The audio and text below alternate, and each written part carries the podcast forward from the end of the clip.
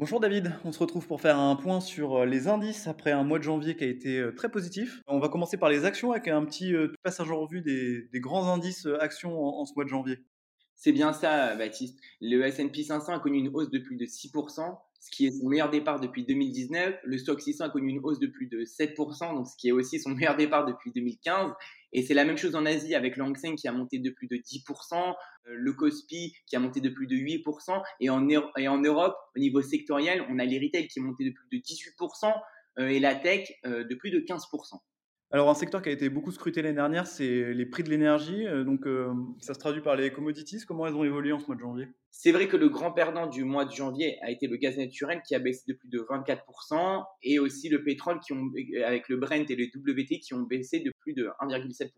Alors, on va revenir euh, côté action avec les marchés qui ont été très enthousiastes en ce début d'année. Comment est-ce qu'on explique un peu cet optimisme des marchés?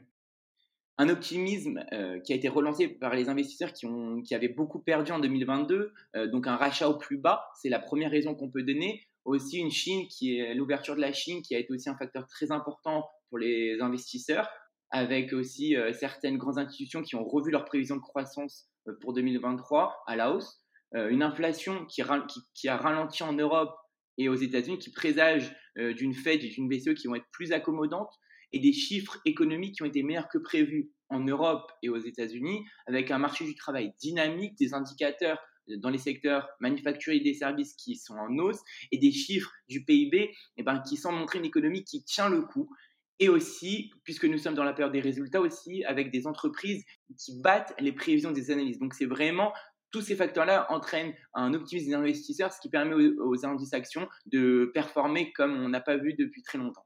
Alors après ce coup d'œil dans le rétro, on va se projeter sur le reste de l'année 2023. Quels sont les, grands observables selon vous pour essayer de lire un petit peu ces marchés 2023 euh, pour l'année 2023, ce qui sera au centre de l'attention des investisseurs sera future décision des banques centrales, de la BCE, de la Fed et de la BOE.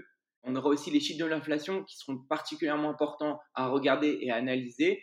Et aussi les futurs résultats d'entreprise pour le Q2 et Q3. Alors on sent que chez les investisseurs, il y a un peu une bascule entre certaines euh, une certaine envie de capitaliser sur ce mois de janvier et de déjà sortir du marché et les grands optimistes.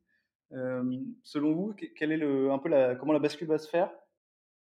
Bah, tous les investisseurs sont un peu partagés pour cette année 2023. Il y en a qui disent qu'il faut acheter, il y en a qui disent qu'il faut vendre. D'ailleurs, Michael Burry, qui est célèbre pour son histoire du Big Short, a tout hier qu'il fallait vendre.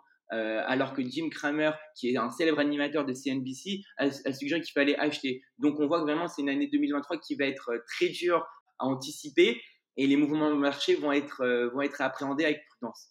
Merci beaucoup David pour ce point sur les marchés. Merci à vous Baptiste.